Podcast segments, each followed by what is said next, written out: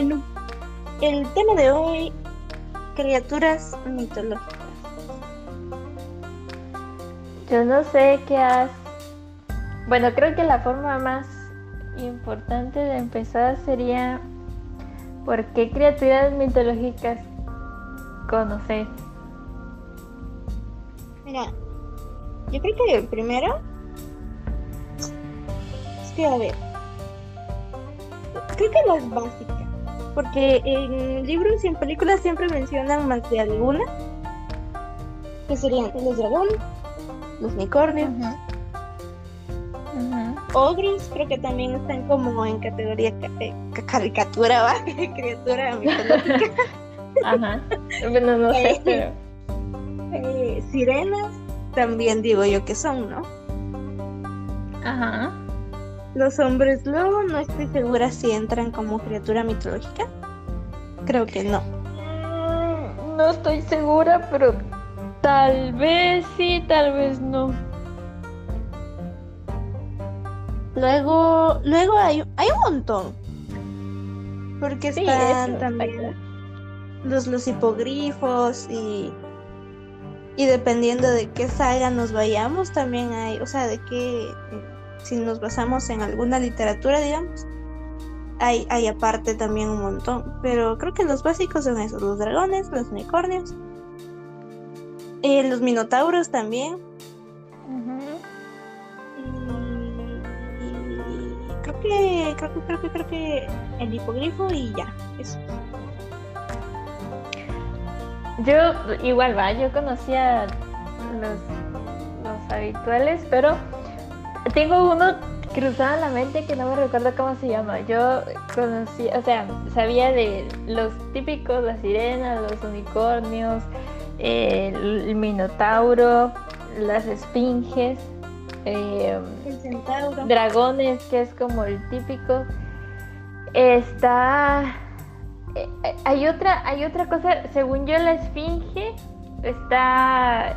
Son de estas que hacen en las pirámides, que están, están en, ese, en ese mismo asunto de las pirámides, pero hay otra que también está esculpida así, que, no me, que ese es el nombre del bendito animal que no me recuerdo y encontré un libro y eso tenés por razón, va, o sea, dependiendo de, de qué libro, lo que sea, van a aparecer un montón más. Y de hecho creo que yéndonos por esa parte, Harry Potter es como una de las sagas que tienen más animales mitológicos involucrados. Estaba leyendo, que, que eso era lo que te iba a decir ahorita en el libro que encontré, que no sé si te recordás que en algún momento te pregunté cuál era ese del mil y una noches, porque lo había visto por ahí. Y entonces al parecer eh, tiene que ver con este tema porque este libro que encontré eh, cita mucho a ese, a ese libro de las mil y una noches. Ah, yo creo que o eran cuentos o algo así, pero tenía que ver con mil y una, una cosas. pero no sé. Es que creo que creo que son como eh, historias o algo así. Yo no lo tengo claro porque no lo he leído, obviamente. ah, Pero estaba viendo según cómo lo citan, que al parecer, o sea, el libro sí está como narrado en plan de eh, por noches. O sea, son mil noches, digamos, porque hay una parte del libro que yo tengo donde dice en la noche 496, algo así, pasa tal y tal cosa. Ah, ya.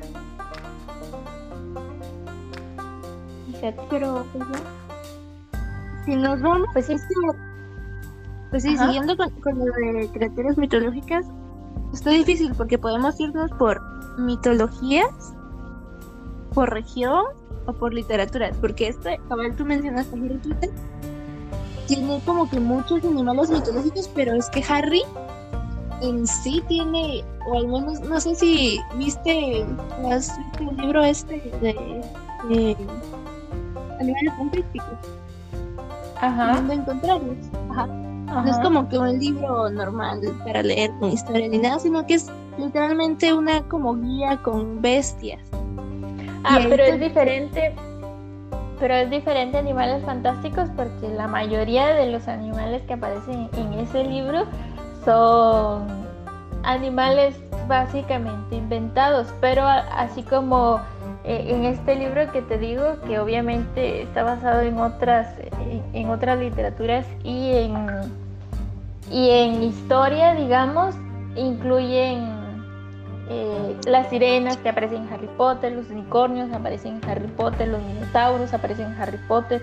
Al parecer las mandrágoras también son mitológicas y aparecen en Harry Potter. O sea, sí es algo de mitología que sí aparece en Harry Potter y eso es mismo de las esfinges. En la película no sale, pero en la Cámara de los Secretos, en el libro, sale una esfinge. O sea, sí hay cosas históricas, diga, o sea, es mitología, pero mitología real, digamos, no inventada como el libro de Animales Fantásticos, que, que se incluyen un montón. Sí, pues, pero lo que iba era cabal que en, el libro este de Animales Fantásticos incluyen, hay un montón, está el, el o sea, que son, digamos que, reales, comillas, comillas, comillas, porque son los mitológicos, como el, el basilisco, no solo es de Harry, el centauro. La sí, también es mitología. Ajá, hay un montón y, creo que por eso me gusta porque al menos no solo son todos inventados, sino que hay algunos que tú ya, los has escuchado antes en otras cosas. Ajá. Voy a poner el audio. Hola, hola. Eh, una pregunta. ¿El Kraken entra como criatura mitológica o no? Sí, también está incluido el kraken entre las criaturas mitológicas. Tengo este libro que te decía. Está escrito por Jorge Luis Borges y Margarita Guerrero, se llama. El libro se llama El libro de los seres imaginarios. En este libro, ahí especifica que es un libro que lo escribieron con propósito de ser progresivo porque, eh, o sea, de primero lo escribieron ellos, creo yo. Y después lo tradujeron en otros idiomas, pero la idea es de que en cada traducción y cada edición le quieren ir agregando cosas porque ellos van tomando en cuenta animales mitológicos o seres mitológicos de todas las culturas, que era lo que vos estabas hablando. Entonces, de hecho, en su prólogo eh, pide a, algunas culturas, creo que es, perdón, a algunos países, creo que es Colombia y no sé qué otro país, creo que es Uruguay, que, piden que, si tienen alguna criatura mitológica que les escriban para poderla ir agregando a este libro. Ah, qué bonito. Qué bonito que, que preguntando también eso porque hay muchas culturas como la nórdica, la china, la egipcia y ay no sé qué otra que la griega que todas esas mitologías ya tienen como que sus criaturas típicas, digamos, es la que todo el mundo conoce. Pero de Colombia, de aquí de Guate creo que hay también, ¿no? Porque... Eh, sí, es que fíjate que yo también estaba viendo, obviamente estuve buscando otras cosas, eh, pero digamos que este libro fue lo que más bonito que encontré eh, pero hay, tal vez no así como directamente Guatemala, directamente esto, pero así como la cultura maya, la cultura xinca, o, sea, esas como civilizaciones que estuvieron antes en esta parte del territorio, también tienen sus criaturas mitológicas. Sí, porque recuerdo, recuerdo una, bueno, que iba a decir que según yo es de México, pero digamos que es azteca, de, la cultura azteca, que era el Quetzalcóatl y solo ese recuerdo que era de por aquí cerca, que yo asumo, estoy segura de haber visto en algún lugar algo sobre aquí de Guate. Algo en algún lugar, creo que en algún museo, sobre algo con un nombre similar, pero que se supone que era de aquí. Ay, pero no recuerdo.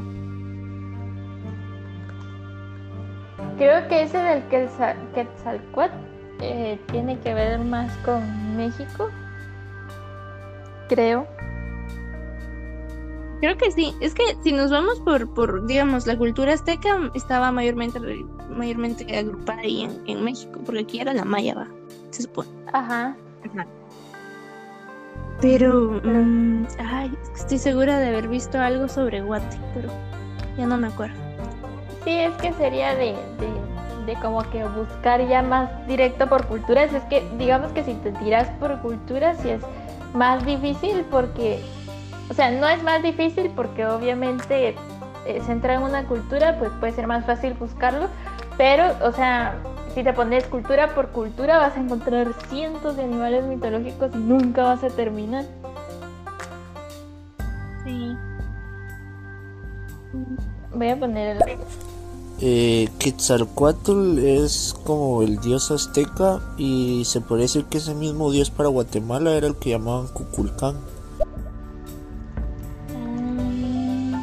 Sí me suena. Es que también es cierto que era así como decía que um, creo que hay algunas criaturas que tienen diferentes nombres, pero son básicamente la misma dependiendo de la cultura.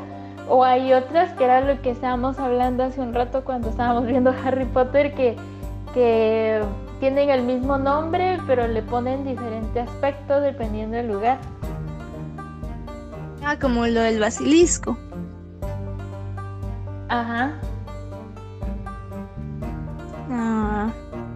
Fíjate que busqué, busqué criaturas mitológicas em, de la cultura maya, bueno, de Guate y luego de la cultura maya y me empiezan a salir, pero leyendas. Es que más o menos de ahí van saliendo las criaturas mitológicas.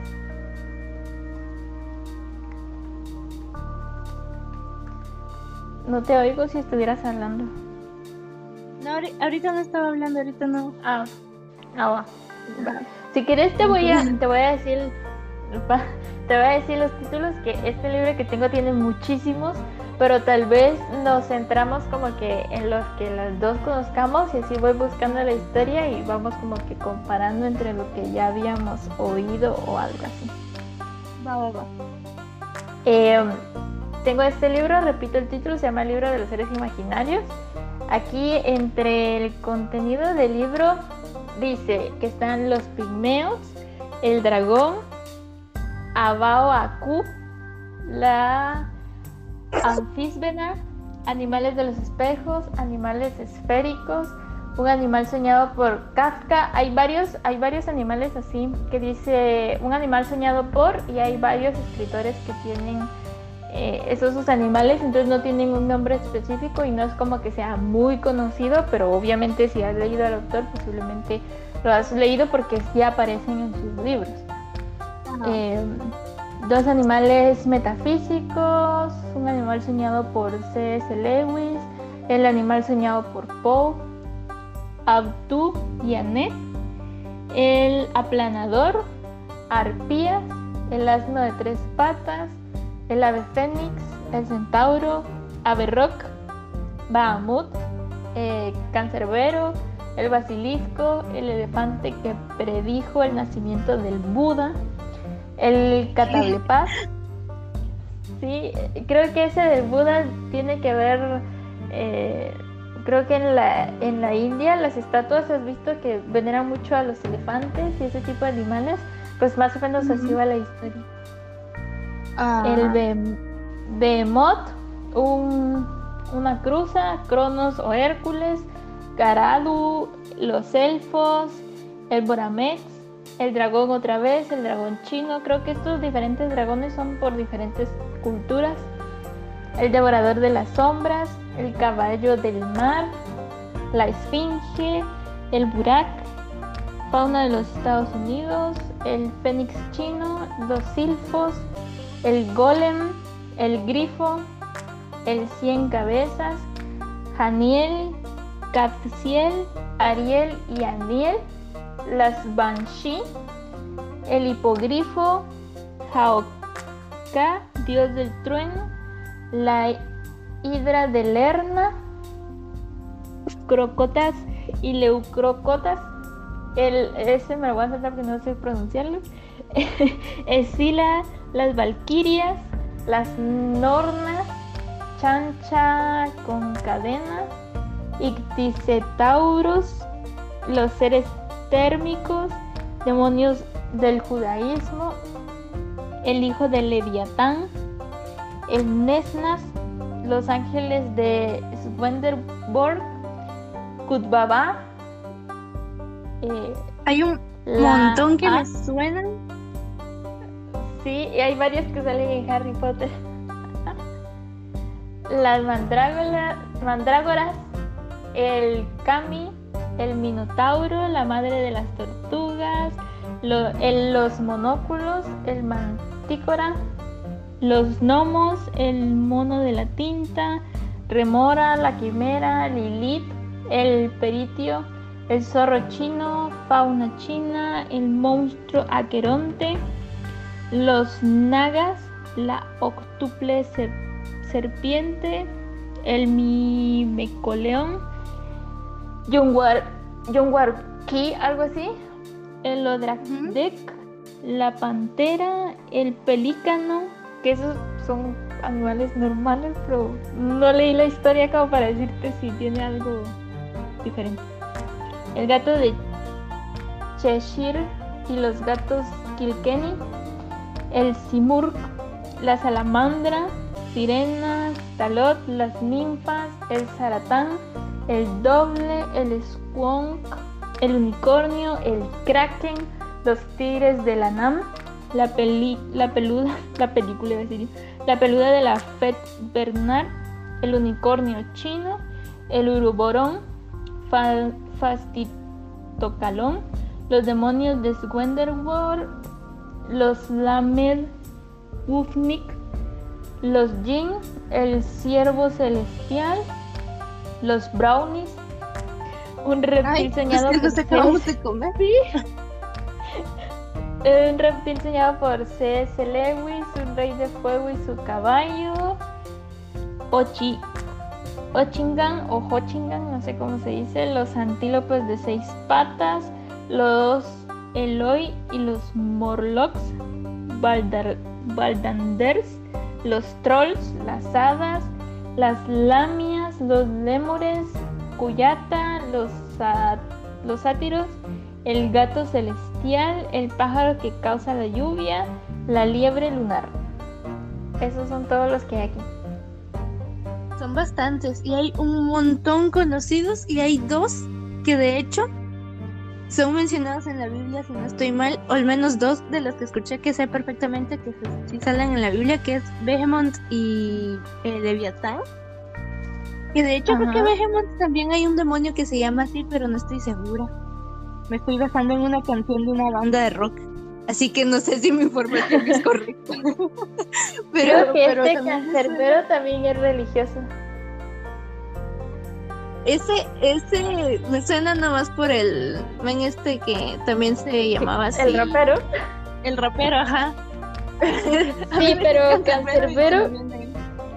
Creo que, creo que mm, religiosamente no, no se llama así, pero cancerbero es uh, el guardián de las puertas del infierno, básicamente. Pero volviendo a Harry Potter, si te das cuenta, en Harry Potter está el perrito este, eh, ¿cómo se llama? Fluffy. ¿Cómo?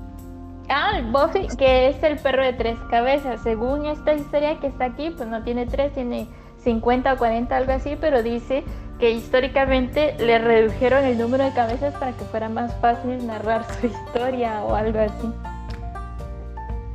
Ah, yo sabía que en, Harry eran tres, pero había visto en otro, en otro lugar que eran cinco. Pero. Ajá, creo que dependiendo de la cultura también es como lo definen, pero se supone que originalmente tiene como 50 o algo así. Mm. Están esas arpías, yo no sé si te has dado cuenta que como insulto en algunas, en algunas cosas usan la palabra arpía. Entonces me causó mucha, me dio un poco de gracia y entonces estaba leyendo la descripción de ese porque ese sí lo logré leer. Y mm, dice que son, es que como te las explico de forma definida, es como que si fueran una cruza entre vampiros y hadas porque son pálidos y dice que dice que son pálidos porque están muertos de hambre pero o sea, es un hambre insaciable y que todo lo destrozan, en todo se cagan literal.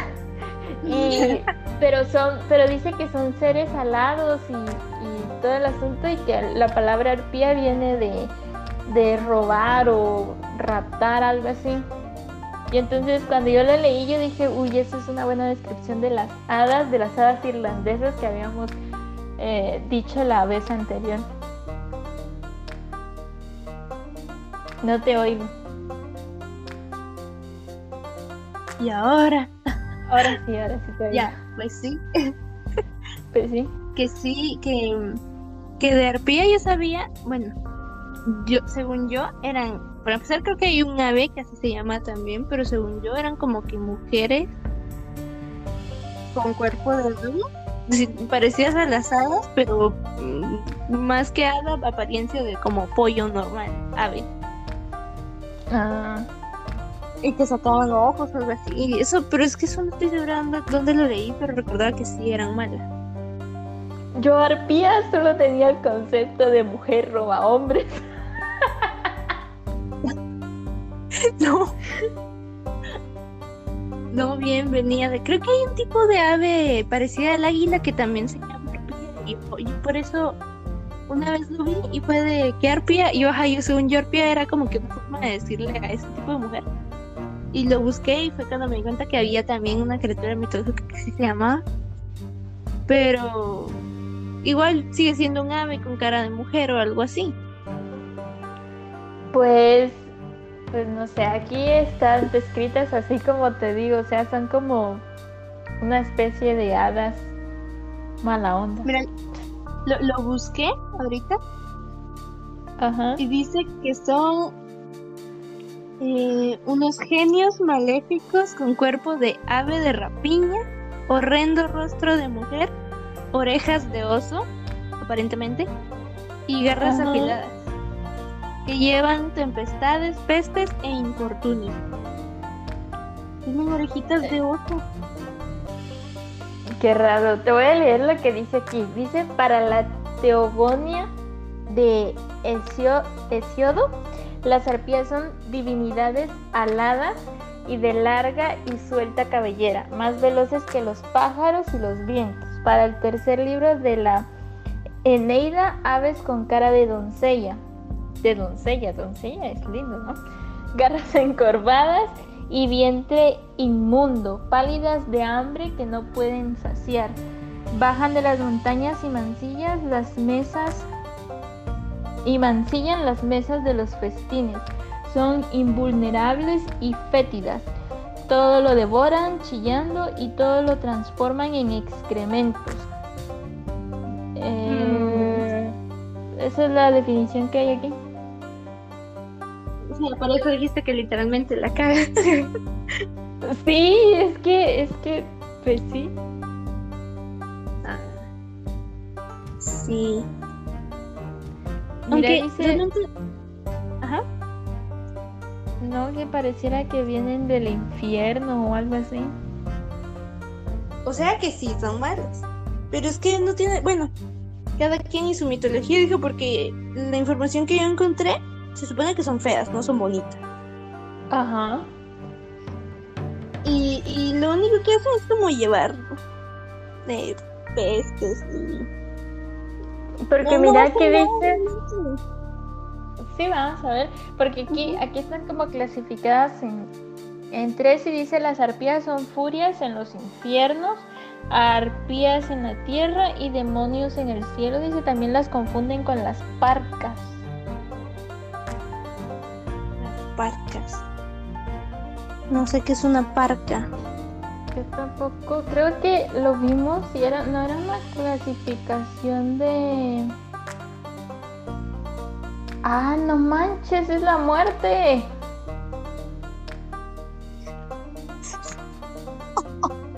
Iba haciendo es una clasificación de las sirenas que la vez pasada habíamos visto un montón de clasificaciones y a eso me sonaba. Pero ahorita puse parca y dice la muerte. Ah, no, de sirena no me suena. Pues yo cuando lo leí la primera vez eso, eso supuse que era. Hay uno de estos que a mí me gustó mucho que te voy a decir cuál es. Es ese que se llama animales, no, se llama, sí, animales esféricos. Esa está aquí escrito es como una historia, pero lo que me gustó de eso es de que ahí habla de que la Tierra y cualquier otro astro y planeta que existe en el universo son eh, animales. Eh, hablan de las esferas porque es como que la, una, la única figura eh, que en su estructura es perfecta porque es, o sea, es como que no tiene fin, redonda, perfecta.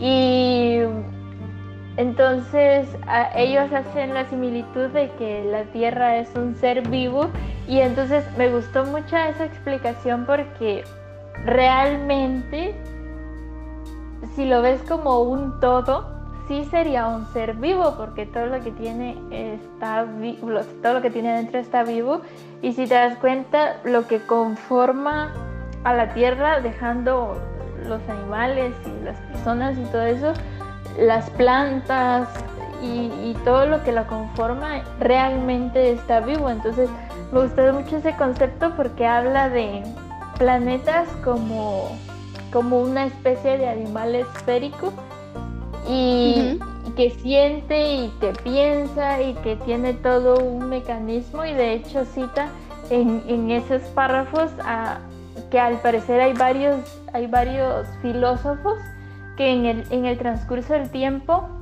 fueron describiendo al planeta por sus elementos, o sea, de primero salió la idea de que el planeta era un animal y, y después fue, fueron otros autores describiéndola así en plan de su esqueleto, su carne, su sistema, o sea, no fue una idea concebida por una sola persona y que dijo, a mí se me hace que esto es un animal, sino que fueron muchas personas durante muchos siglos que fueron describiendo el planeta como, como un todo y una bestia gigante que habita en la nada básicamente.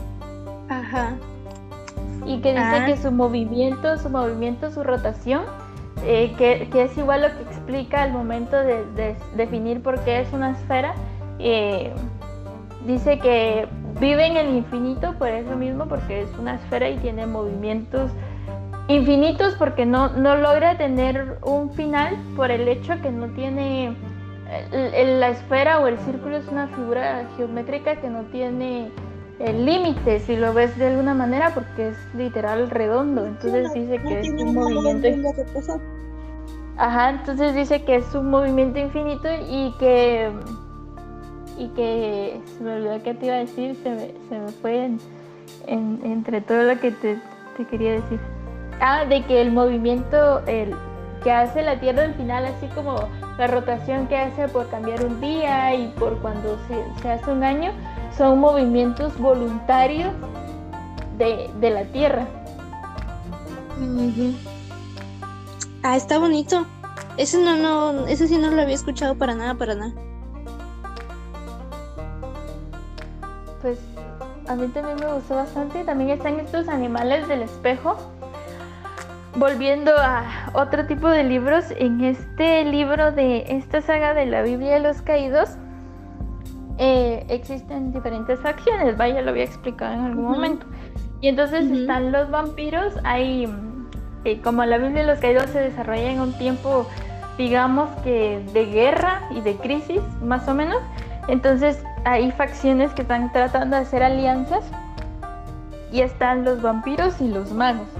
La idea es de que eh, en algún momento el líder de los magos se va a juntar con el líder de los vampiros y llega a un lugar, una habitación donde en el centro solo hay un espejo. Y entonces la forma de transportarse, digamos, del, del hábitat de los vampiros, o sea, de la tierra normal hacia la vida de los vampiros es a través del espejo. Y entonces esto de animales del espejo hace una explicación bastante parecida porque dice que antes, hace muchísimo tiempo, no había un límite entre nuestro plano y lo que hay detrás de los espejos. Pero resulta que todas esas especies que viven adentro del espejo invadieron la Tierra, queriendo armar una revolución y todo el asunto, pero no eran lo suficientemente fuertes y entonces la gente que vivía en nuestro plano los como que los venció, los desterró y entonces pusieron un límite en los espejos y que en algún punto lo primero que empiezan a despertarse son estos animales y que lo que vas a notar en el espejo básicamente son como luces o algo así y después van a empezar a, despertar esas criaturas que son similares a nosotros y van a dejar de obedecernos, dice, que es e imitarnos, que es como que básicamente lo que vos estás viendo en el espejo no es a vos, sino que es a un ser del espejo imitándote, imitando tus movimientos y todo el asunto, y que en algún momento van a poder traspasar esa barrera.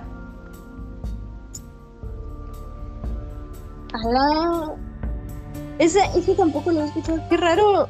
Mm, no sé, siento que, que ese sí no, no entra tanto como criatura mitológica, pero me gusta mucho el concepto que tiene de que algún día van a como pasar la barrera y que te imitan, aunque no vería por qué te imitarían.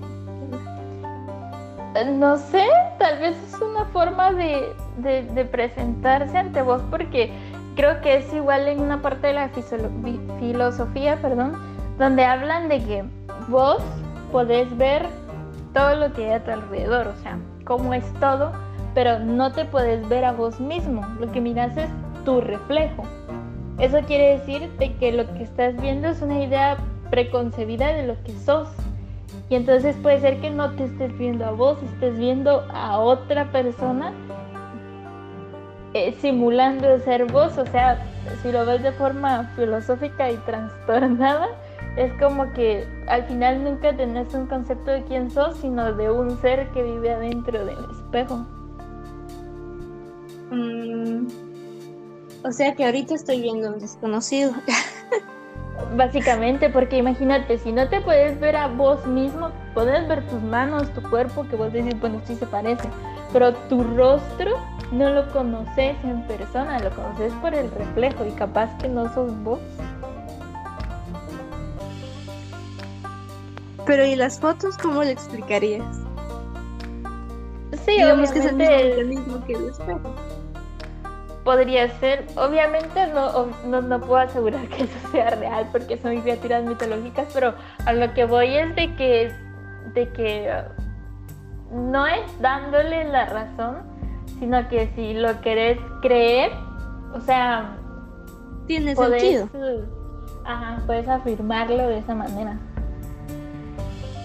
Mm, eso, está, eso también está bien interesante. Ay, bueno, ¿qué otro quieres que te busque aquí? Pues no sé, yo me quedé con la duda de, de cómo describen ahí a, a, a, Behemoth o quién es el hijo de Leviatán, porque, o sea, conocía a Leviatán, que se supone que es algo así como una serpiente marina o, o similar a un tipo de serpiente de dragón marino, pero tú dijiste el hijo, el hijo de Leviatán, ahí sí no, no sé quién. Ahorita vamos a ver si aquí está.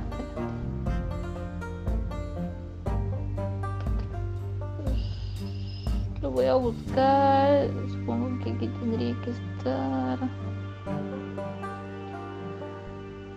Mm, aquí está, el hijo de Leviatán. Te voy a leer lo que está aquí porque es bien cortito.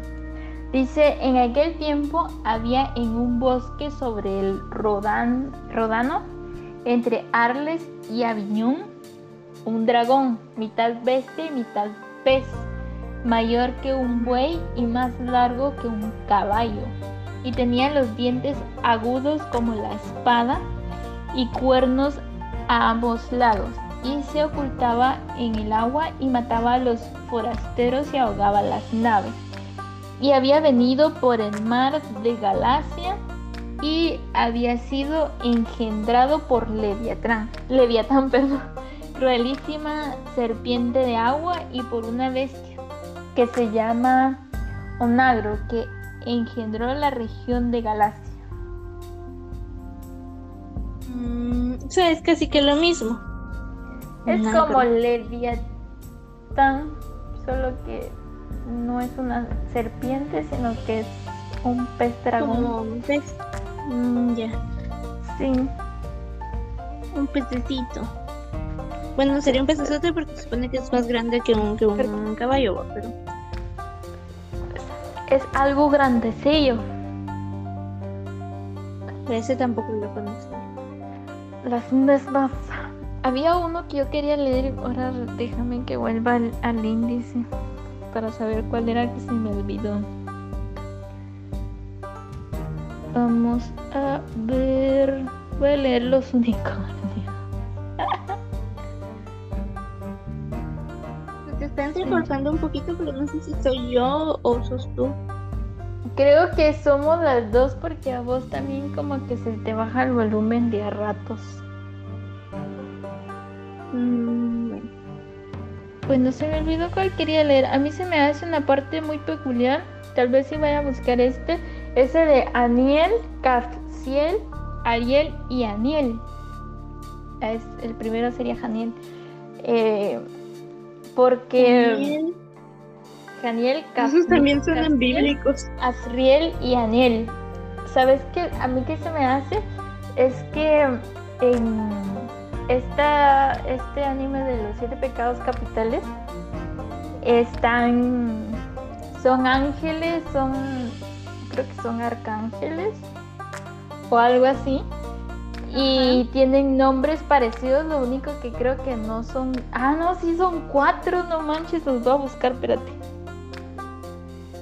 Janiel, Casiel, Eh, se me olvidó. Sabriel. Af- Afkiel, algo así. Ahorita los vamos a buscar. No te Porque aceleré. Janiel, Janiel me sale que es un arcángel. Casiel también. Es que, es que creo que son arcángeles. Solo tengo que encontrar dónde están. Vos pon ahí los cuatro arcángeles.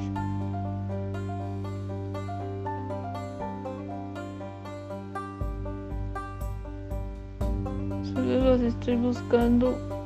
porque Creo que me fui muy abajo del libro.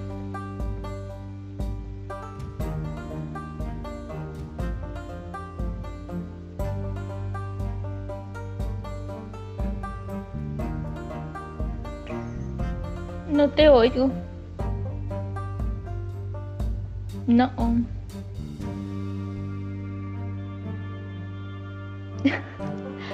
te volviste a ir. Ahora sí. Ahora sí yo te oigo.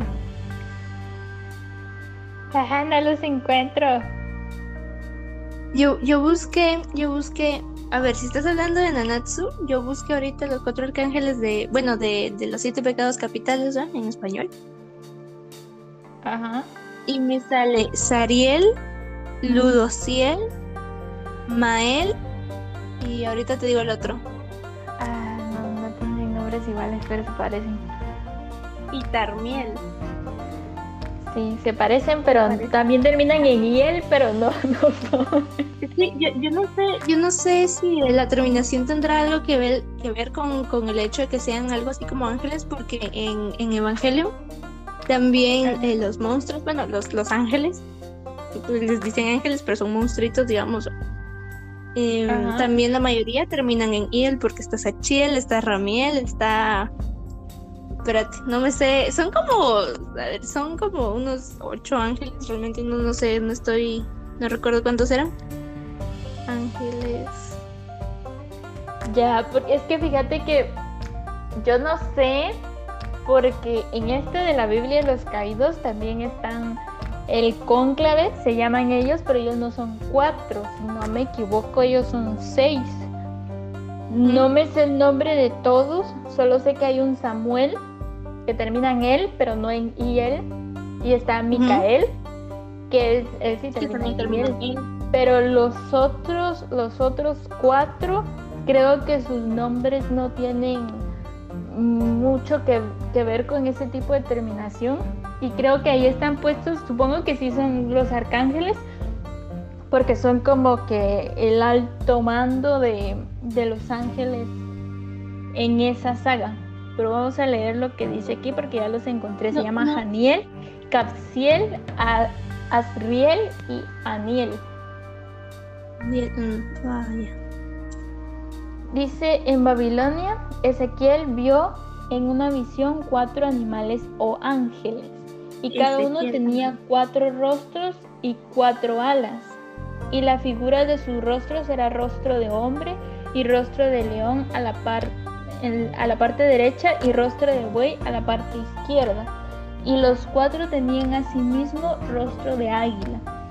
Caminaban donde los llevaba el espíritu, cada uno en derecho de su rostro, o de sus cuatro rostros, tal vez creciendo, creciendo mágicamente hacia los cuatro rumbos, cuatro ruedas tan altas que eran horribles, seguían a los ángeles y estaban llenos de ojos alrededor. Dice, Memorias de Ezequiel inspiraron los animales de la revelación de San Juan, en cuyo capítulo 4 se lee, y delante del trono había como un mar de vidrio semejante al cristal, y en medio del trono y alrededor del trono cuatro animales llenos de ojos delante y detrás. Y el primer animal era semejante a un león, y el segundo animal semejante a un becerro, y el tercer animal tenía la cara como hombre, y el cuarto animal semejante al águila que vuela, y los cuatro animales tenían cada uno por sí seis, por sí seis alas alrededor, y de dentro estaban llenos de ojos, y no tenían reposo día ni noche, diciendo, Santa, Santo, Santa, Santo es el Señor Dios Todopoderoso, que era, y que es, y que ha venido. O sea, no eran. Realmente no, no son bestias, sino que eran ángeles. Son ángeles, ajá. Sí, yo no sé si lo has visto o no, la verdad. Pero en siempre volviendo a los pecados, a esto de los siete pecados capitales, hay uno de esos, de esos arcángeles que sí tiene tres cabezas. O sea, tiene tres, tres caras, siempre de humanos, pero, pero tiene tres, tres caras y tienen dos juegos de alas, digamos, eh, cada uno. Mm, no, no he visto. Ese, ese no lo he visto. Pero. Mm, no sabía que trataba para empezar con ángeles. Pues no sé, aquí dice que en el Sohar o el libro del esplendor, así los esos cuatro animales se llaman Janiel, Capsiel, Ariel, Aniel y que miran al oriente, norte, sur y occidente. Mm. Bien, pues. Tenemos un audio, pongámoslo. ¿Qué pasa, mi arma? Buenas noches. Aquí desde España, escuchándote cada noche. Ay. Ay, yo creí que tenían un comentario sobre el tema. sobre, sobre estos arcángeles misteriosos, pero fíjate que tienen, ay, es que es que no sé, no estoy muy segura si en ese de la Biblia los caídos mencionarán los nombres, porque sí tengo claro que está Micael y Samuel, pero no recuerdo los otros, pero ahí e- en, en esas mismas sagas está la Guerra de los Cielos, donde igual existe existen los los arcángeles que son como la línea siguiente de Dios. Pero creo que, que son, también ahí son más de cuatro.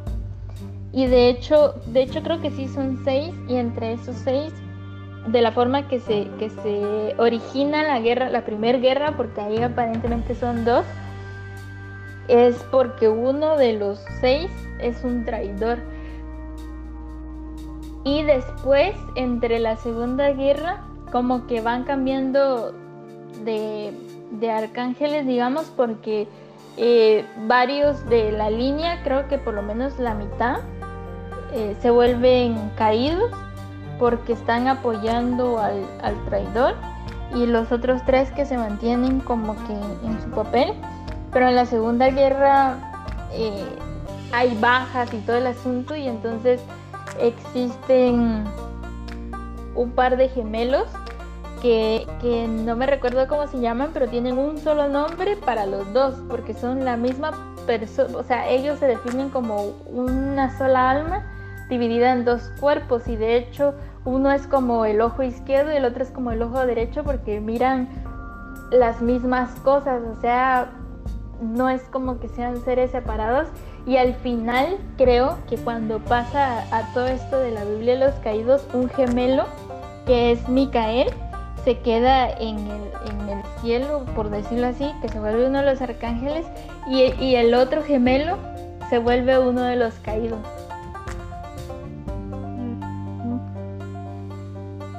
Pero no me recuerdo de los nombres. Yo, yo creo que habría que buscarlo. No hemos hecho ese podcast, ¿va? De ángeles y demonios. No, sí habría que hacerlo. sí, sí, porque ahorita me entró mucha duda. Todos, o al menos, va, los que tú acabas de mencionar ahorita de que están en este libro de las criaturas, los de la Biblia de los caídos y. y al menos un montón terminan en y, y me da mucha curiosidad porque los de Evangelio o Evangelium, como, como quieran decirle, todos terminan en bueno, no, no todos, un par no terminan y el presto Sachiel está, son, al final eran como 17 creo, Samshel, Ramiel, Gagiel, Israfel, Matariel, Leliel, Bardiel, Ceruel, Arrael, Armisael, que ese creo que hay uno de verdad que se llama así o algo así porque me suena demasiado. Ajá. El único que no tiene y él en el final creo que es este que se llama Ireul Cereul y uno que se llama Sandalfón. Mm. Además de Adán y Lilith, que se supone que también son ángeles, pero bueno, al menos en este. En este. ¿qué, Manga, en este anime, la parte, ¿va? Pero. también son ángeles, pero no tienen otro nombre. Ah. Sí, yo me da mucha curiosidad. Y, creo que al menos los ángeles tal vez no deberían estar como criatura mitológica. Pero es que, mira, decime vos, si no, si no es un tema bíblico, que hasta este momento no es como quitarle eh, veracidad a lo que dice ahí, sino que me refiero que es algo demasiado... No, pero deja eso, o sea, hablando de religión y, Biblia y lo que sea, o sea, eh, es un libro muy viejo, de hecho son muchos libros muy viejos, escritos por diferentes personas en diferentes regiones, en, en lenguas que están relativamente muertas, traducidos en muchos idiomas, que vienen de generaciones en generaciones haciendo muchas ediciones.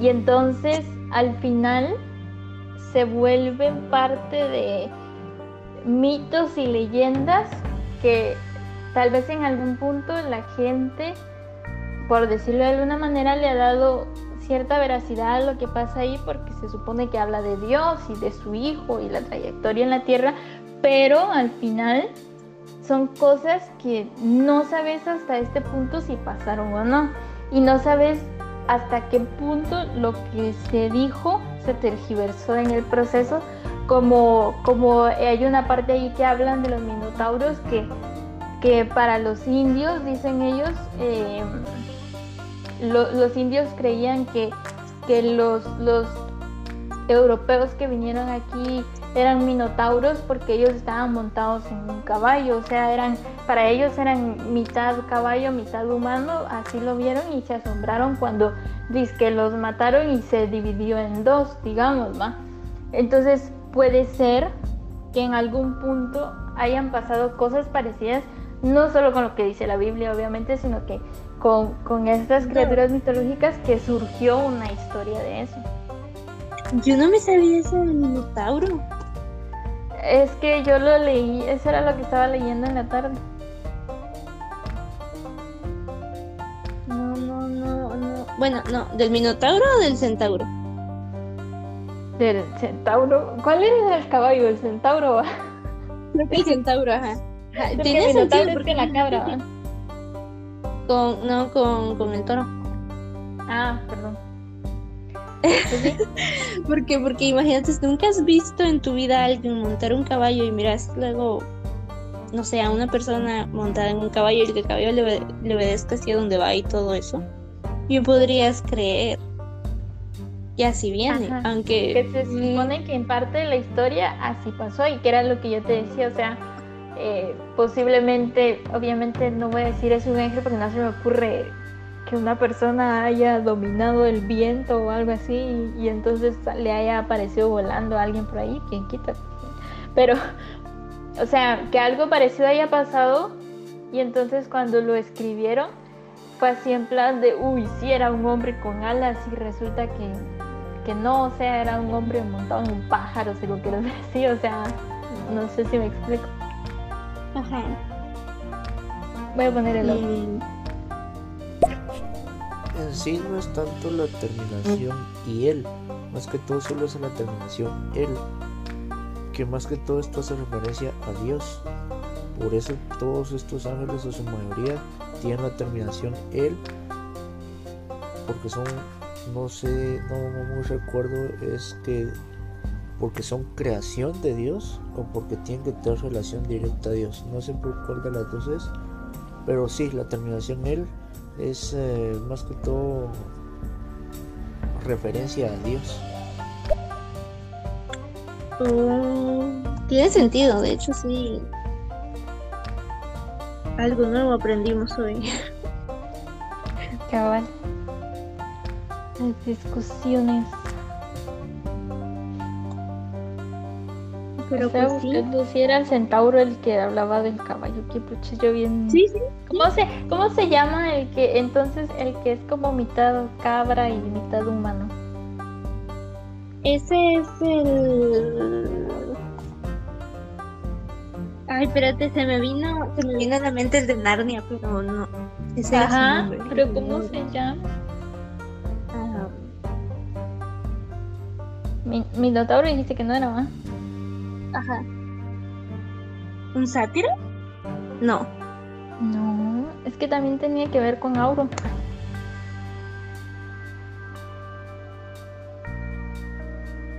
Ah, espérame. Mm, no lo encuentro. Mm, mitad cabra, mitad hombre. Era lo que decía cabra. Sátiro, es sátiro. Ay, pero es que, es que para mí no se llama así, Sarita. A ver. Mira, me sale el hombre cabra, el hombre cabra, sátiro. Es. Ay, no, Minotauro sí dice monstruo mitológico de, mi- de la mitología del cuerpo de hombre y cabeza de toro. Pero es que se llamaba. Casi loco, dice. Eh, que creo que no es, no es cabra, es como. Ay, no sé, un cabrito o algo así. Mitad hombre, mitad cabra. Si dices sátiro, es que es que te prometo que en ¿No es un fauno? No.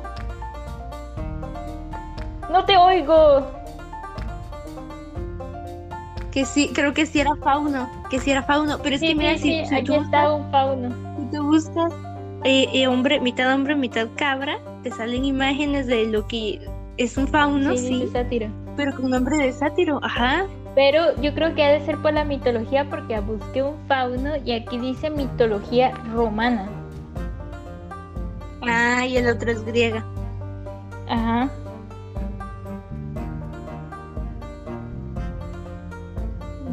No especifica, no especifica bien qué es, pero. Pero bueno, es mitología romana el fauno. Voy a poner el audio. Un fauno, fauno le dicen a ese, a ese, esa criatura que sale en Narnia, fauno. Sí, Del griego pan. pero, pero, pero, ajá, es que, Mira, dice aquí, dice aquí, el fauno era el dios de los campos y los bosques, protector de los rebaños, a los que hacía más fecundos y los defendía de los ataques de, las alimañas. Mm. No, no que me, metí, que me metí a ver lo que era un sátiro, pero no me no me. Ah. Mira, aquí dice. El término Ajá. faunos, el faunos en plural se refiere a criaturas de los bosques con cuernos y pezuñas de cabras equivalentes a los sátiros griegos. Ah, Conclusión, son lo mismo. sí. Sí, son. Son. Son similares porque yo busqué el sátiro y, y me dice que en la mito- mitología griega acompañaban a Pan y a Donicio pagando por los bosques y montañas. Después, bajando un montón en, la información, que literalmente me fui a Wikipedia porque era lo primero que encontré, y no te sale nada de. de ¿Cómo se llama su apariencia? Hasta el final, en donde dice que se es difícil dis- distinguir entre sátiros, silenos, faunos y panes. No sé por qué el pan aquí va, pero. sí. Ahora hay uno que se llama Panes. Que su llama Pan. representación más común. Ajá. Que su representación más común es de una criatura desnuda, grotesca, medio humana, pero con patas y orejas de macho cabrío o de caballo. Mm, el pan. ¿Qué puches? ¿Por qué le ponen pan? Mira, pan, No te oigo, ya no te oíste. Solo si yo pan pan. el pan. El pan. Nada que comemos, obvio. La mitología griega, el dios de los pastores y rebaños. Ah, ya. Ajá. Mira, estaba leyendo algo del golem. Bueno, no lo estaba leyendo porque se- me distraje con el pan pan, pero solo leí que tiene algo que ver con Dios aquí. Si estás hablando no te oís. No, no, no, no, no. Ah, Me perdí un momento en la conversación, no te escuché el- lo último. que Por eso me em, quedé esperando que terminaras. Ah, que estaba viendo, estaba bajando aquí para ver qué otra cosa se me hacía curiosa en lo que terminábamos de hablar del pan y y, y no lo leí porque no lo leí, pero entre el párrafo mi vista encontró que los golem tienen algo que ver con Dios. Golem. Ajá, golem. Creo que hay un jueguito, no sé qué juego es, pero usan golems. Golem. Yo lo escuchaba en algún juego, pero vamos a leer qué dice. Dice, nada casual podemos admitir en un libro dictado por un inteligen- una inteligencia divina, ni siquiera el número de las palabras o el orden de los signos. Así lo entendieron los cabalistas y se dedicaron a contar, combinar y permutar las letras de la Sagrada Escritura. Urgidos por el ansia de penetrar los arcanos de Dios, Dante en el siglo XVIII, perdón, en el siglo XIII, declaró que todo pasaje de la Biblia tenía cuatro sentidos, el literal, el alegórico, el moral y el anagógico. Escotó Erigena, más consecuente con la noción de la divinidad, ya había dicho que los sentidos de las escrituras son infinitos, como los colores de la cola del pavo real. Los cabalistas hu- hubieran aprobado este dictamen. Uno de los secretos que buscaron en el texto divino fue la creación de seres orgánicos.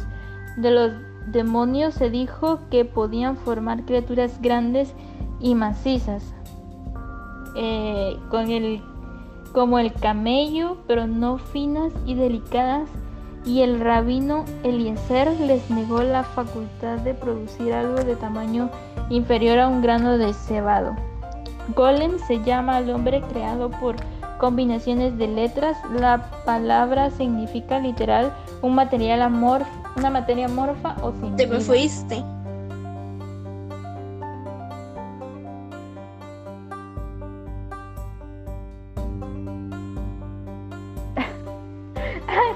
Clash of Clans y creo que también aparecen en, en ay, ¿cómo se llama este juego? En Minecraft. Creo que lo he visto en esta serie de Tortilla Land, los he visto que, que los pueden crear. Te, te me fuiste como, no sé, los últimos tres segundos de lo que hablaste. Ah, yo no te oía voz, pero lo que estaba diciendo era que los golem en el juego que yo decía es que salen en Clash of Clans Ah.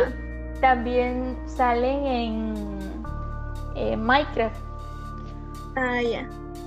Sí, yo, Ajá. yo busqué en, en lo que te escuchaba también y, y busqué, bueno, encontré que son como seres de piedra. Como a mí se me hizo, ¿sabes qué se me hizo? Al menos este que salen en Los Cuatro Fantásticos. Que se me olvidó cómo se llama. Ah, la roca. No, Ajá. llama roca. No se llamaba la roca. La mole, la mole. La, la roca y No, la roca, la roca no era.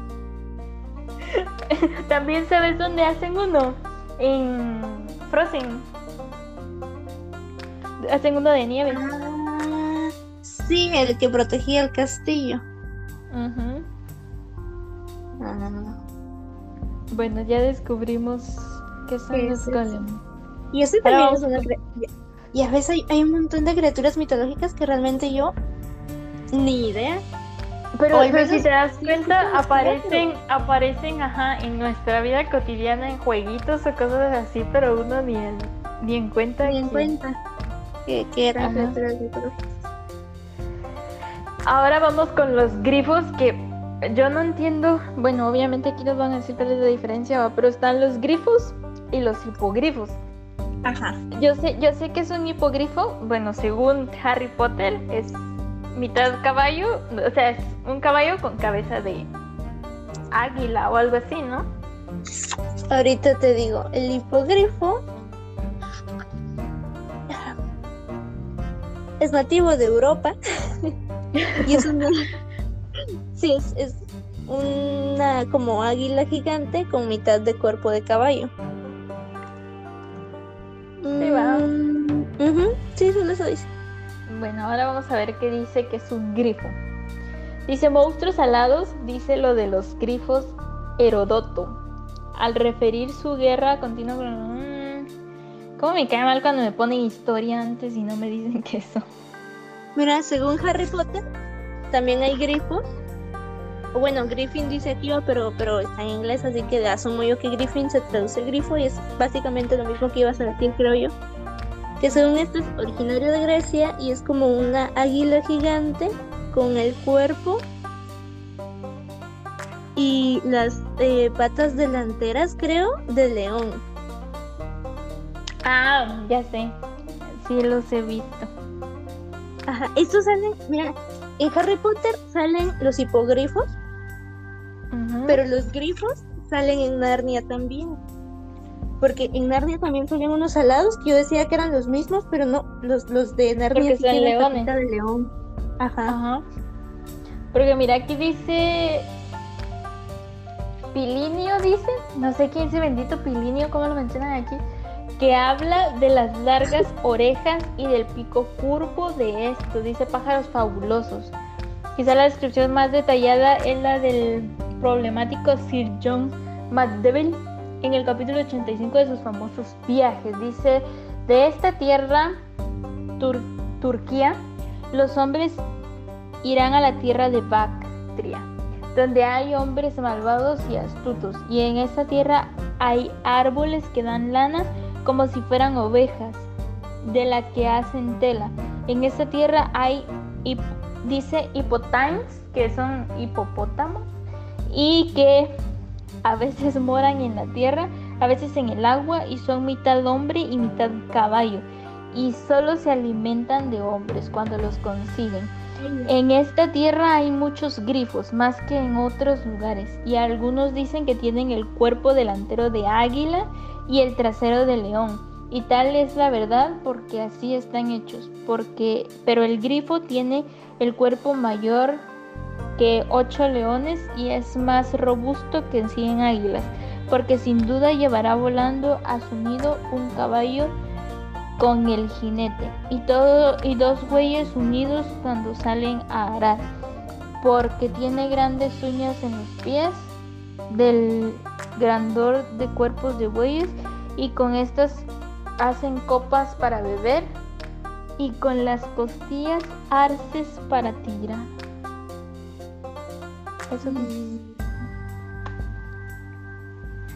Voy a poner el audio. Vaya. Tengo una duda existencial. Eh, ¿Qué saldría entre el cruce de un hipogrifo y un centauro? Un hipogrifo y un centauro. Uy, qué buena pregunta. ¿Sabes cómo me lo imagino? Porque el hipogrifo y el centauro ambos tienen torso de Cuerpo de caballo. Ajá. Entonces podría ser cabeza de humano, cuerpo de caballo, alas de ave. Y las garritas, porque las patitas creo que del hipogrifo son también como que si fueran de pájaro, ¿ah? Ajá. Las delanteras, nada más porque las traseras sí son de caballo, si no Sí, estoy de mal. caballo. Bueno, entonces sería como cuerpo de hipogrifo con cabeza de humano. Solución. Sí, sí, yo había pensado en un centauro, literal, lo que es un centauro, pero en vez de cabeza de humano, cabeza de pájaro con alas. Yo así, así, nomás me dijeron cruza y eso fue lo que a mí se me vino. O sea, encontrás un torso, digamos un abdomen humano, pero con una cabeza de ave y alas. Y obviamente Ay, los con brazos de persona y, y abdomen así. Ajá. Ajá. Podría ser otra opción. Es que, ¿sabes qué podría pasar si lo vemos con biología? Aunque aquí no tiene nada que ver, pero...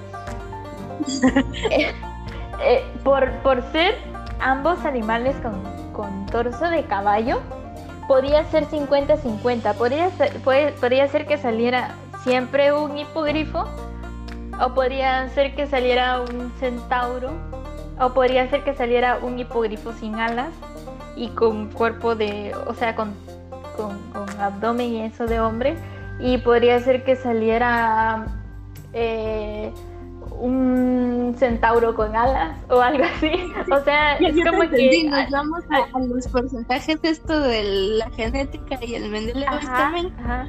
Y, ajá, y tenés todas tus posibilidades de sacar el porcentaje aquí del mamá, del mamá hipogrifo y, y el otro niño que saque como el papá con el abdomen del centauro. Exactamente, pero si lo ves así, como ambos básicamente tuvieran ADN de caballo, supongo podría salir un caballo normal. ¿Sí? Básicamente la mitad, la mitad de cada, de cada uno de ellos es un caballo, entonces 50-50 que hace un caballo completo. Lo que no sabes, te imaginabas que al final, en, en, en la época antigua, antes de los dinosaurios y así, existían estas aves o estas criaturas y resultaba cabal que nacían los caballos y así fue como surgían los caballos. O sea, na- nada que, nada que un humano enfermo se agarró un caballo o algo así, sino que esas dos especies raras se unieron y formaron una especie tan normal como un caballo. Sí, porque, ¿Quién porque quita la posibilidad? Sí, ¿te imaginas que, que al final y sí existían y se extinguieron junto con, no sé, unas especies por ahí o evolución y ya, ya no, ya no surgieron estos con cuerpo de humano o de águila y ya solo se quedó el caballo ahí como, como el último de, el último de, de la familia. Bueno, voy a poner los audios. Pues si se llegaran a cruzar, yo creo que lo más seguro es que se maten entre ellos, ¿va? No creo que vayan a pensar en un, en un sin respeto. Pero bueno, no creo, no creo, porque las dos especies son bastante similares, así que creo que sí podrían vivir en armonía. Sí. Um, puede, puede ser, pero Es es, que, que, tenés que tenés que verlo por otra parte. Si lo vemos en tema, como que si fuéramos más Harry Potter, que es como la referencia más cercana que tenemos, el hipogrifo es completamente un animal, pero el centauro tiene... eh, ¿Cómo es que le dicen al humano? Tiene, ajá, tiene conciencia, entonces piensa como una persona, entonces básicamente es una persona con cuerpo de animal, en cambio el, el- el hipogrifo es un animal completo, entonces posiblemente uno domine al otro o tal vez se podría categorizar una clase de zoofilia ahí, no sé. Ajá. A eso iba, a eso iba. Si el centauro es como un humano, porque es un ser pensante con conciencia, creo que tiene toda la capacidad de decir, los hipogrifos están chidos, tengamos un, no sé, un campito aquí con hipogrifos, y que alguno así bien asquerosamente se le cruce la idea de cruzar especies. Podría ser. ¿Quién quita? Voy a poner el otro audio. ¿De cuál de todas las bestias míticas de Harry Potter, si supónganse que a ustedes les está persiguiendo, eh, creen que puedan eh, salvarse? ¿no? Y ojo, no vale elegir elfo. No entendí. O a ver, lo voy a repetir para ¿De cuál de todas las bestias míticas de Harry Potter, si supónganse que a ustedes les está persiguiendo, eh, creen que puedan eh, salvarse? ¿No? Y ojo, no vale elegir elfo. ya Ese- entendí. O sea, si te estuviera persiguiendo alguna criatura, ¿cuál Ajá. creerías que te salvarías? O sea, que no tendrías chance de, de morir. Es difícil. Porque entre todas las criaturas que salen en Harry, o al menos todas las criaturas que te ponen, si nos vamos a Harry en el- este libro de Animales Fantásticos, hay muchas criaturas muy peligrosas y hay muchas otras que son muy inútiles, o sea, son X, dan, dan, dan igual no, no te dañan ni nada por el estilo. Así que si nos vamos a las que son ligeramente peligrosas, fijo, yo moriría. Pero puedes escoger quién te persigue. Ah, mm. ¿Sabes cuál me gusta? ¿Te acordás de en la película de Animales Fantásticos hay uno que es invisible con el que hacen también eh, eh, las Ay, eh, capas de invisibilidad hechizas? Ajá, ese me gusta. Ese creo que no es salvaje, así que escojo a ese porque se Si hace te invisible. perseguiría, sí. Si te perseguiría, no te, posiblemente no te haría nada, sino que te cuidaría. Bueno, si lo vemos conmigo, yo eh, dejaría que me persiguiera un unicornio. Realmente no creo que me hiciera algo, o tal vez sí, no lo sé, pero yo sería feliz muriendo por un unicornio. Pero si estamos hablando que tengo que sobrevivir, estoy viendo aquí que está clasificado como una criatura mitológica. Las mandrágoras son plantas, posiblemente no me podrían perseguir y lo que hacen es gritarte, pero si usas tapones de oídos puedes sobrevivir y les pegas un golpe y listo, se acabó. Entonces, una mandrágora. Están como criatura. Sí, sí, aquí está, dice la mandrágora. Dice como el borazmet, la planta llamada mandrágora confin- confina con el reino animal porque grita cuando la arrancas. Ese grito puede enloquecer a quien lo escuche. Eh, Pitágoras la llamó atropomorfa.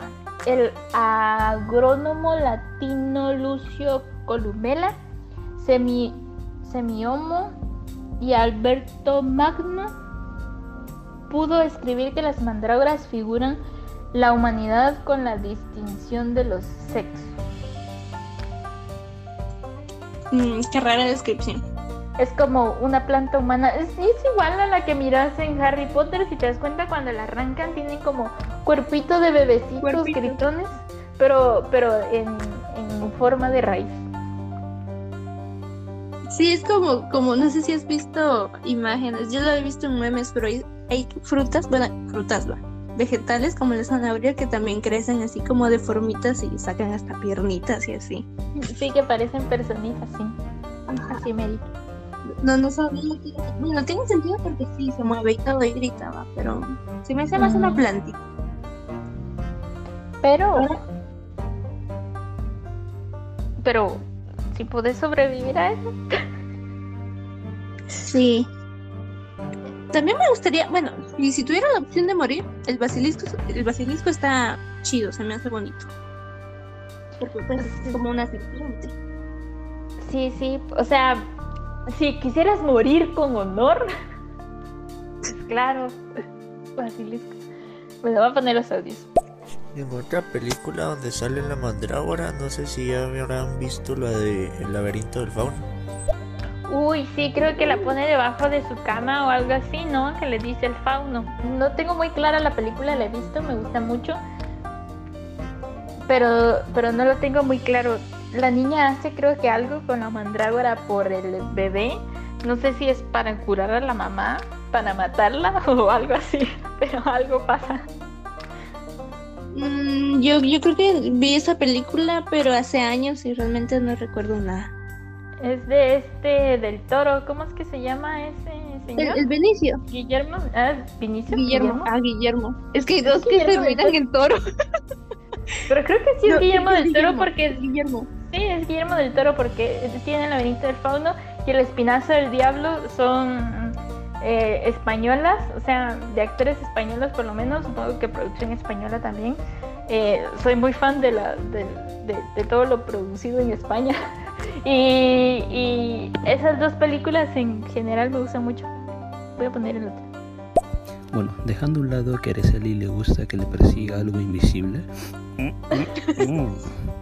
díganme, ¿qué objeto, si les dieran a escoger un objeto mágico de toda la saga de Harry Potter, cuál sería y por qué? A ver, primero quiero, quiero aclarar que no me gusta que me persiga algo invisible, sino que se me hace. Si te va a perseguir algo, al menos que sea un poquito, no sé, preocupante y pues ves un animal y después ya no lo ves, así que te entra un pequeño paranoia ahí y luego lo vuelves a ver, así que estaría interesante. Pero, regresando a la, a la siguiente pregunta, mm, objeto mágico. ¿Qué objeto mágico, Lulu? Escogería. Depende si es para matar o no. Porque si solo es un objeto mágico por tener un objeto mágico, tal vez me gustaría tener el anillo de Marlboro Riddle. O tal vez el portapelo de Salazar Slytherin. O tal vez es que. la espada de Gryffindor. Bueno, si es para matar la espada de Gryffindor, obviamente la espada de Gryffindor sirve para lo que sea. Pero así por llevártela de Caqueronix o el anillo o el portapelo. ¿Qué quiero? no sé. El anillo me gusta, el anillo es bonito. Pero, mm, al menos, a, a ver, a ver, a ver. Según yo recuerdo, el anillo no, no tenía otra funcionalidad más que portar la piedra esta. ¿Cómo se llamaba la piedra? Mira, pues el anillo tiene la piedra de la resurrección, paso uno. Segundo, era un Horcrux. No, o sea, sí, pero digamos que ya, ya en tiempo actual, todos los. Bueno, si todo fuera real, los Horcruxes ya, ya no tienen nada de Voldemort. O sea, el guardapelo realmente no- es inútil. Solo, solo serviría de. va, por eso dije de o sea, accesorio, Ah, el portapelo. Pero si te vas por el anillo, el anillo tiene la piedra de la resurrección. Eso quiere decir que tal vez me quedaría con el anillo. Sería funcional, no sé, para ver fantasmas o algo así.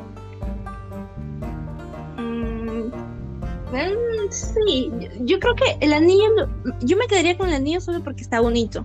Tiene la piedra, pero realmente yo a la piedra no le veo mucha utilidad por el momento. Tal vez me quedaría, pero es que a ver, objetos, objetos hay varios, como el, la vaina esta que usa la Hermione para regresar, Uy, el giratiempo sí sería el giratiempo. Ajá, el giratiempo. Yo me quedaría tal vez con el giratiempo y así siendo ambiciosos, la varita de Sauco, que actualmente, digamos que si fuera real, también está destruida, pero pero si lo ves actualmente, todos los giratiempos fueron destruidos. Ponte, vergas. no me acordaba de este detalle. ¿Sabes, ¿Sabes qué? ¿Sabes qué quisiera? La capa de invisibilidad. Para perseguirte. La, la capa de invisibilidad sí está ahí existente. Sí, pero mm, también tiene su utilidad, pero creo que creo que Pero creo sí. que Pero es que si lo ves así, ¿qué, qué, qué otra cosa? Mira, pues está la espada de Gryffindor, que eso sigue ahí. El anillo, ese sigue ahí. El portapelo sigue ahí, pero no sirve para nada. Está la copa de Hufflepuff. Que tampoco sirve. Está la tierra de Helga, pero esos eran Horcrux, entonces tampoco es como que te sirvan de algo ahorita. Si ves objetos funcionales, pues está la capa de invisibilidad, porque si ves las otras reliquias, pues la piedra está en el anillo, eso ahí está. Aunque de hecho no estaría en el anillo, estaría perdida en el bosque prohibido. Y la varita de Sauco está quebrada. Los giratiempos están destruidos. Eso quiere decir que te queda la capa de invisibilidad.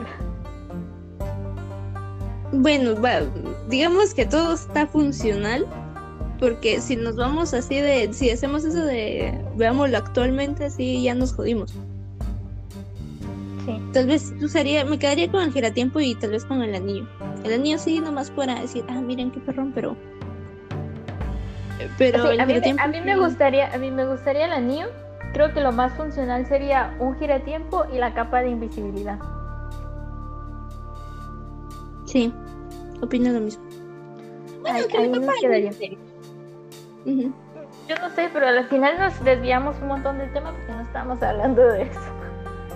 Sí, cabal.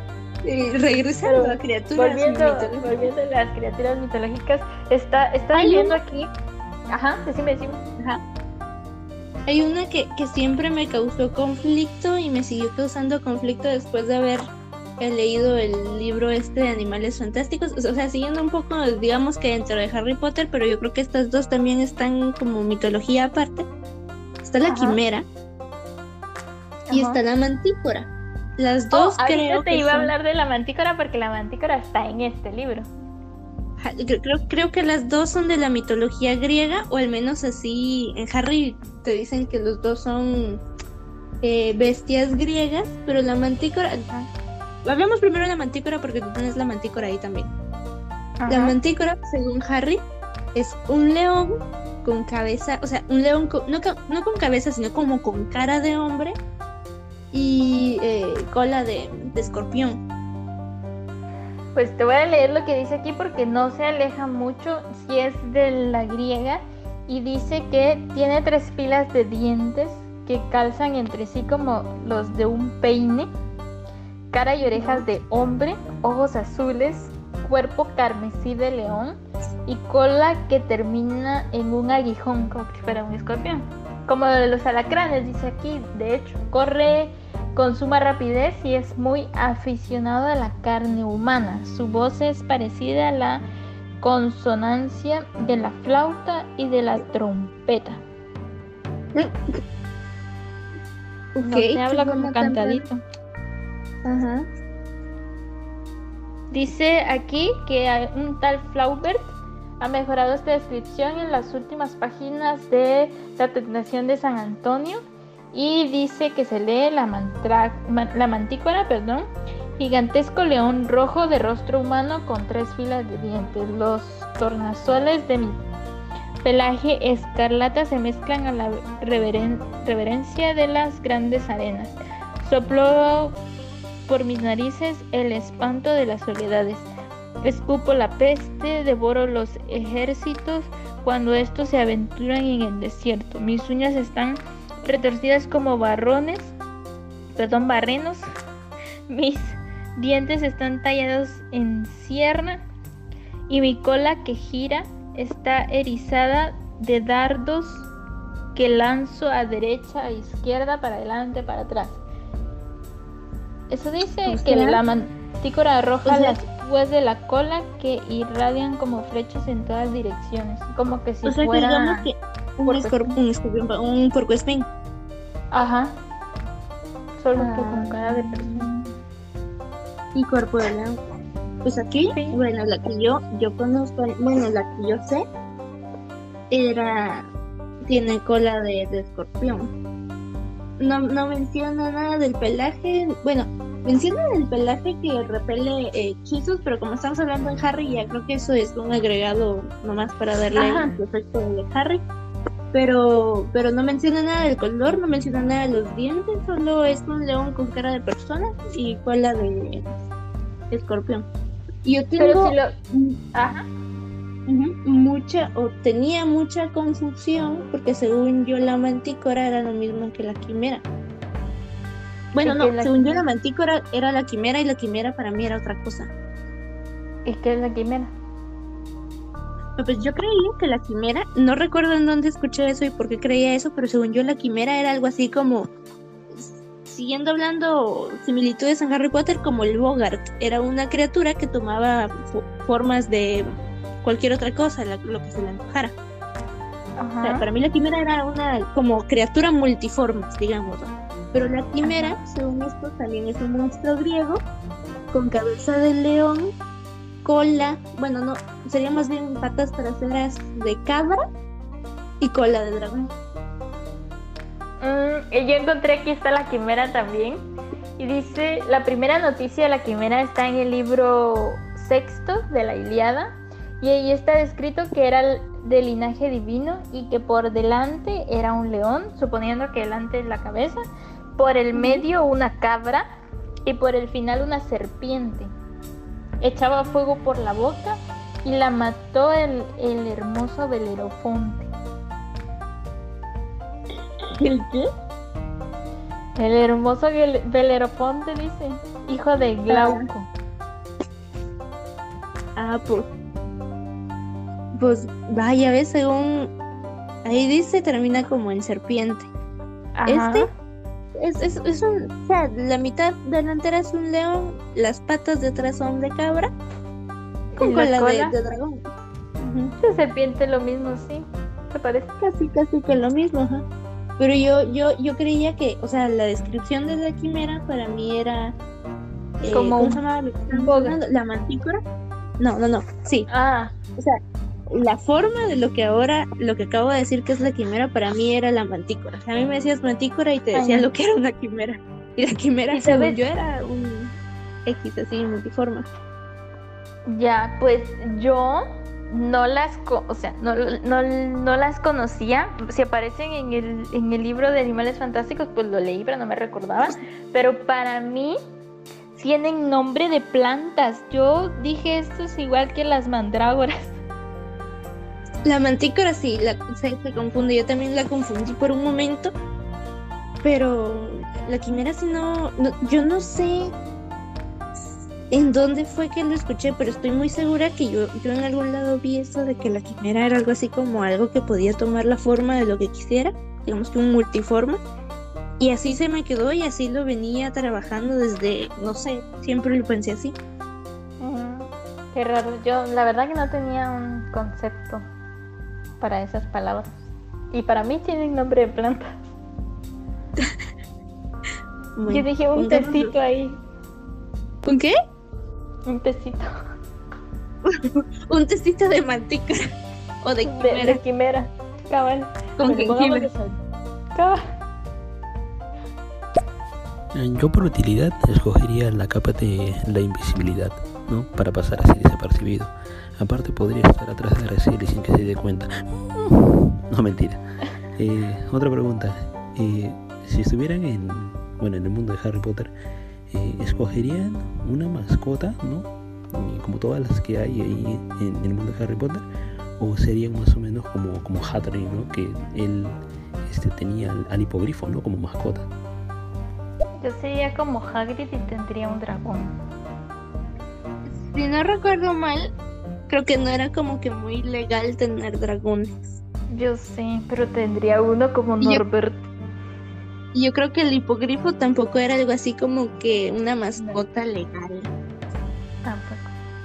Hay en el libro este de Animales Fantásticos y en la película hay varios animales así como, no sé, que parecen, digamos que digamos que el equivalente a un gato mágico. Hay, hay animalitos así que sí puedes tener como mascota, pero la verdad es que yo me quedo con, con las mascotas normales. Probablemente tendría como unos tres búhos y ya. Y unas ratas también. Porque no sé, son, son bonitas, no sé. Es que si era un dragón, nada. Voy a poner el otro audio.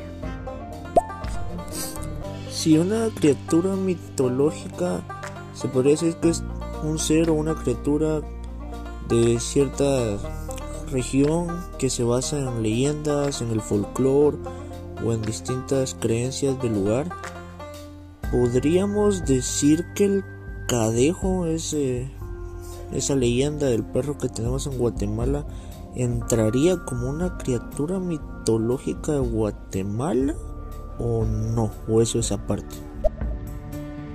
Pues yo creería que tal vez sí, porque si lo ves así cuando te hablan de las leyendas dicen mitos y leyendas, porque son, supongo yo que poniéndolo en la definición leyendas porque es algo que ha pasado por muchas generaciones que te lo vienen contando y mito porque no sabes realmente si es real o no. Y entonces, eh, si lo ves así, eh, podría tal vez entrar como criaturas porque al final son como mezclas de especies y no las puedes categorizar en, una parte como, como humanos, como lo que se conoce como humanos. Entonces, todas esas leyendas de la llorona, la ciguanaba, el cadejo podrían entrar como criaturas mitológicas de nuestra región, digo yo. O sea, para mí sí podría categorizarse en eso. Mm, yo no estoy segura porque, a ver, no recuerdo. Ay, ya pasamos por ese podcast y, y lo hablamos. Estoy, recuerdo que hablamos sobre la apariencia del cadejo. Pero el cadejo era como un perro normal o sí tenía las patas de cabra. Porque eh, tenía patas de cabra, sí, así lo dice en algunas ah, partes, pero ah, aún así, aunque no lo, aunque no lo mezcles con otras especies, podría ser un perro gigante. Ya de hecho hay una criatura ahí que no me recuerdo cómo se llama, pero eh, a mí la, la, imagen que se me vino fue Clifford, era un perro gigante y ya, pero era un perro. Ah, bueno, entonces tal vez sí, sí creo que sí podría ser, porque hablando de perros gigantes y de mitologías, en la mitología nórdica, si nos vamos a, a, eh, dioses y así, Loki, Loki tiene un hijo que es como un perro, es un lobo gigante, si no estoy mal, que no recuerdo cómo se llama, tiene un nombre, que también es mitología nórdica, ¿no? Como el pues Kraken es una criatura mitológica también nórdica, podría ser que ese perro, hijo de Loki, sea como que digamos un equivalente al cadejo nórdico, digo el cadejo de aquí, solo que el cadejo de aquí es chiquito. Sí, puede, ser. Entonces sí, para mí, para mí sí se podía clasificar ahí porque de hecho si te das cuenta entre este, entre estos libros también lo incluyen en la mitología porque al final es lo que, lo mismo que yo decía, o sea, son historias que no puedes ver su veracidad y entonces también se pueden incluir entre criaturas mitológicas, porque igual no son personas, porque clasifican entre, entre criaturas mitológicas a los ángeles y también eh, clasifican entre criaturas mitológicas a los demonios, porque también estaba incluido en este libro que te digo, estaba incluida Lilith. O, o, o Cerbero o Cancerbero, que es el mismo, que también es un demonio, que obviamente tiene forma de animal, sí, pero, es, pero al final es un demonio. O los centauros, que si lo ves en Harry Potter, digamos, ellos tienen una lucha constante porque son seres pensantes, entonces sí se podrían categorizar entre, entre humanos, pero aún así los clasifican entre bestias. Entonces, creo yo que, que para mí, en mi opinión, sí se podrían clasificar estas historias urbanas, digamos, como, como criaturas mitológicas. Sí, sí, creo que también opino lo mismo. Te iba a decir que realmente no porque es como un perro pero creo que sí. Sí, al, final sí, sí entra como criatura mitológica. Bueno, voy a poner los ojos. Concuerda con Gary, o sea, también tendría esa duda. Tenemos animales mitológicos. Recuerden que, que como le están dando la definición de, de, leyenda, es lo mismo con los animales estos. Entonces tenemos varios. Está la lechuza, está el cadejo. Y bueno, esos dos nada más. ¿Tú sabes que hay más? Sí, que era lo que estábamos mencionando. Habría que si una gorgona ve directamente a un golem de piedra, ¿este se convierte en piedra o se hace cemento?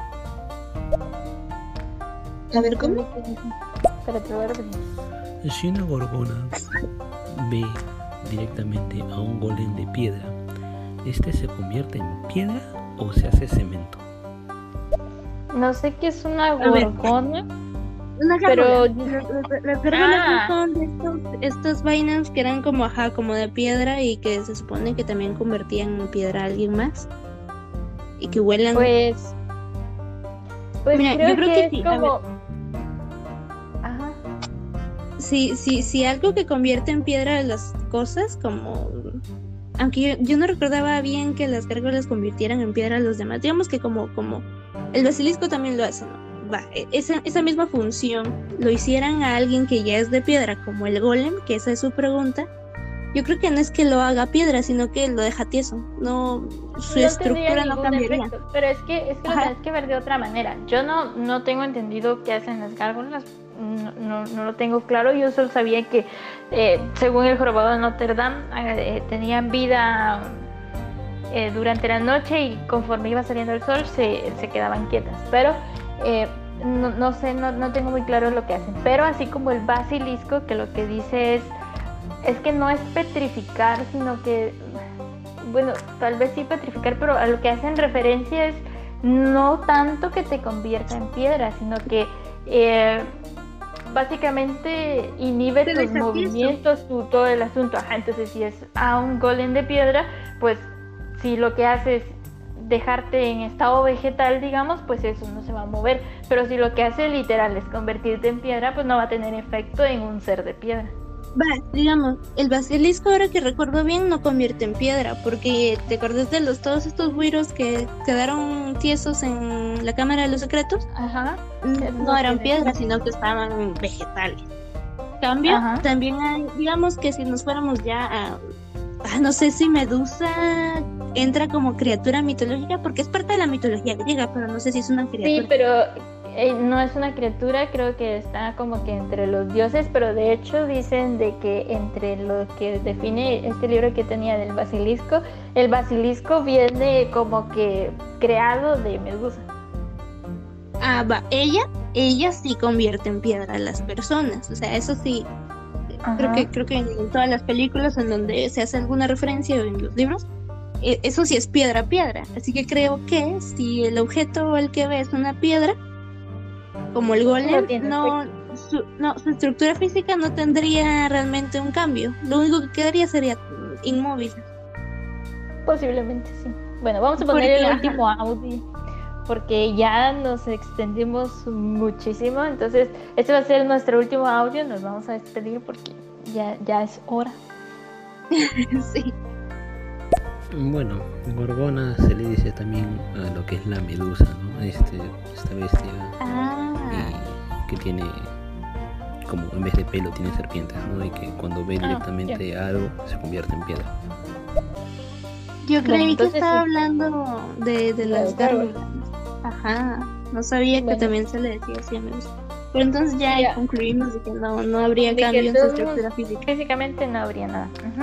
Bueno, entonces nos vamos a empezar a, bueno, ya no nos vamos a empezar a despedir, nos vamos a despedir definitivamente. La otra semana vamos a estar hablando de eh, sistemas de protección, que se, me había ido, de, de sistemas de protección que creo que es algo que lo habíamos dejado apuntado cuando hablamos de brujas, entonces básicamente va a ser como una continuación de nuestro tema de las brujas para si alguien tiene algo ahí que agregar, no se les olvide que vamos a tener un especial el 31 de octubre a medianoche, eh, donde vamos a estar hablando de temas nada religiosos, entonces para la gente que sea religiosa, abstenerse a, oírnos. y pues yo digo que aquí terminamos. Fue un tema extenso, entonces posiblemente podamos hacer una segunda parte de esto porque creo que quedaron cosas bastante inconclusas, entonces posiblemente lo vamos a considerar para más tarde. Lo que pasa es que lo que pasa es que como hay demasiadas mitologías y demasiadas criaturas y aparte están libros como Harry Potter o otros por ahí que ahorita no se me viene nada porque estábamos hablando de Harry más que todo. Sí, es, es muy extenso el campo y podríamos hacer una segunda parte.